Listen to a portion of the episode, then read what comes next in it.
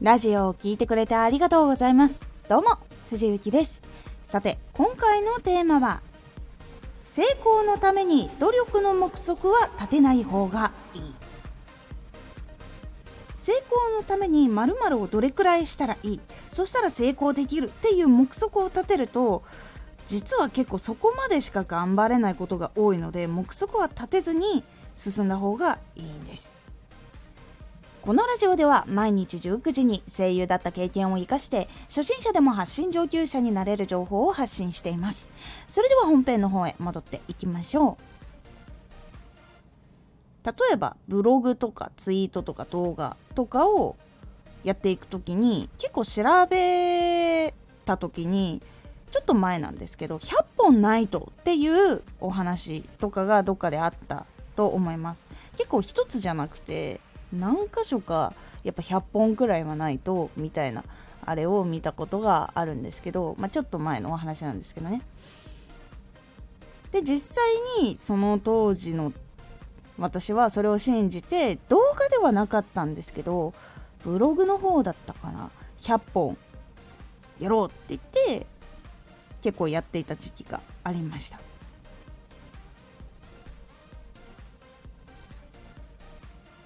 でこの100本を信じた人で行動をした人っていうのはたくさんいたんですよ。でその中でちょっと2パターンお話をしますとまず100本作ればお金が入るんだって考えてブロガーになりたいっていう人が100本書くために2人頑張ったとしましょう。1人はどんな記事書いたらいいのか分かんないけどとりあえず100本あればいいやと100本書いた。でも1円の収入も全然入らなくてえ100本書いても全然ダメじゃん。努力無駄になったってなってやめてしまった人。そしてもう一人はどんな記事を書いた方がいいのか。どういうこうキーワードを入れたらいいのかっていうのを調べて100本コツコツ書いた。そして100本作った後収入が入ることが決まって実際に入ったんだけどもそれが1円とか3円。そういうもので全然生活ができないなってなってしまって調べて頑張ってきたんだけどやめてしまった。っていう人がいました。でこれ本当は1人とか2人とかの話じゃなくて実際にもっと何十人何百人とか多分この状況に陥って辞めた方はいると思うんですよ。これが実は努力の目測立てない方がいいっていうポイントの一つでその100本やってすぐに収入が入るっていうわけではないんですよ。100本作ってその当時だとその100本作ったぐらいのところで審査が入ってここにはその収益っていうのを入れてもいいなっていう風に判断をしてもらってから実際にその収益っていうのがコツコツ発生していくんですけどただ更新しているだけでもそして100本本当にいい記事があったとしてもその記事の能力値とか必要なそのスキルが揃ってるかどうかっていうのもやっぱり大事になってくるんですよ。でそれっていうのは100本作ってる間にも分かんなかったりしたりするんですよ。なぜかっていうと最初の目標はとりあえず100本作るぞってなってたりするからまず書くことしかもうやっぱり目に入んなかったりこのキーワードを使って書くぞとかキーワードをこう調べて100本作るっていうことをやるぞっていうのだけやってたりすると他に実はブログで必要な能力っていうのがどういうのがあるのかっていうのに気がつけないまま100本到達してしまうってことがあるので最初の収入とかが多くないで多くの人に読んでもらえるような形になってなかったりっていうことが実は起こってきてしまうんですね。で100本到達した後も頑張れる人っていうのはやっぱりブログで稼ぎたいとかブログでいろんなことを伝えたいからもうブログはやめないっていう風にやっぱり考えている人たちとかいわゆるそのブログで生活するぞってやっぱりちゃんとなってる人たちが多いのでその100本とかの目標とかじゃなくてまずそのブログでどういうものを書いたらたくさんの人に楽しんでもらえるのかとか喜んでもらえるのかとかそういうののためにどういうふうに文章を書かなきゃいけないのかっていうのを文章力とか構成力とかを勉強したりいわゆるライティング力ですね。でもしもそこでこういうグッズが良かった。でこれをみんなに届けたいって思って商品を開発したとする。そしたらその商品がどういうところが良くてどういうふうに役に立つからどういう人たちのためにこう開発したから手に取ってほしいっていうそのセールス力っていうのも磨くことによって商品の魅力が届いて欲しいってなってくれた方が買ってくれる。そのことによって1円とか3円じゃない収益を生むっていうところにつながったりするんですね。なので100本やったらいけるとかこれは本当にたった一つの事例なんですけど努力の目測は立てない方がいいんです。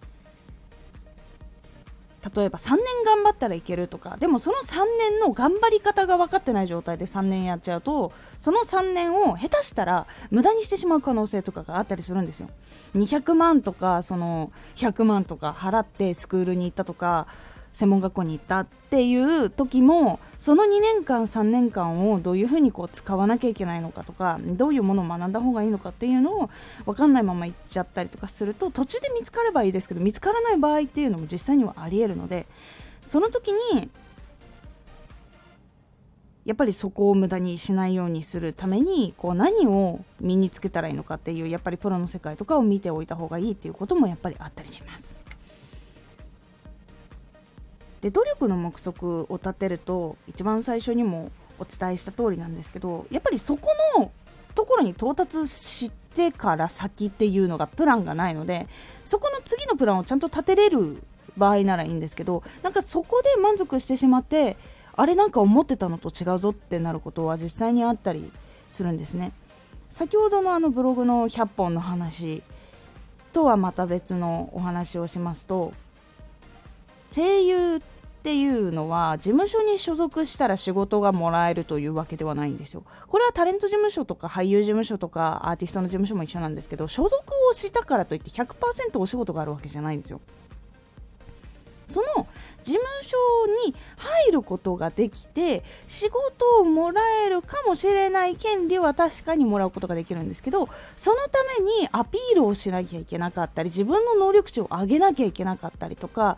アーティストの人とかだったら曲を何曲も何曲も作ってそれを聴いてもらう。もう作っては聴いてもらい作っては聴いてもらいっていうのをずっと積み重ねて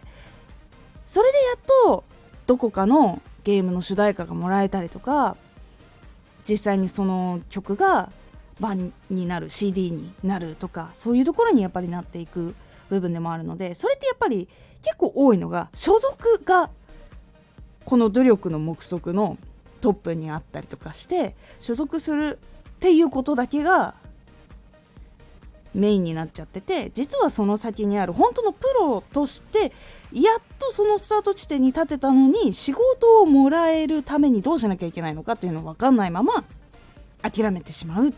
ていうのとかがあったりするので実は努力の目測は立てない方がいいっていうのがあります。ぜひ結構始めてから分かることとかあやんなきゃいけないことこういうのあるんだなっていうのがやっぱりこう出てくるので是非もしもこうなんか無意識に努力の目測があったなって思ったらそれを一回クリーンにしてこれもやんなきゃいけないんだなこれもやんなきゃいけないんだなよし頑張るぞっていう風にこうリセットしたりとかするようにしてみてください。そうするだけでも結構それを達成した時に次にこう進むステップが遅くなりにくかったりとかいうのがあったりするので是非参考にしてみてください。今回のおすすめラジオ。ラジオを一本一本長く聞いていただくための改善ポイント。ラジオを一本一本できれば最後まで聞いてもらいたいと思っている方多いと思います。その時に一本一本実はどこまで聞いてるかっていうのはさすがにわからないんですけどどこをこう意識して改善すると最後まで聞いてもらいやすくなるのかっていうお話をしております。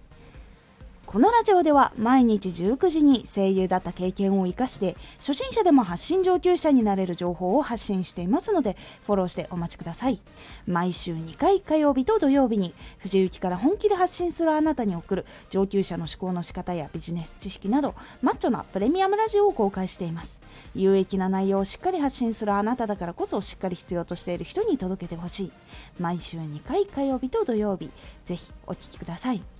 ツイッターもやってます。ツイッターでは活動している中で気がついたことや役に立ったことをお伝えしています。ぜひこちらもチェックしてみてね。コメントやレター、いつもありがとうございます。では、また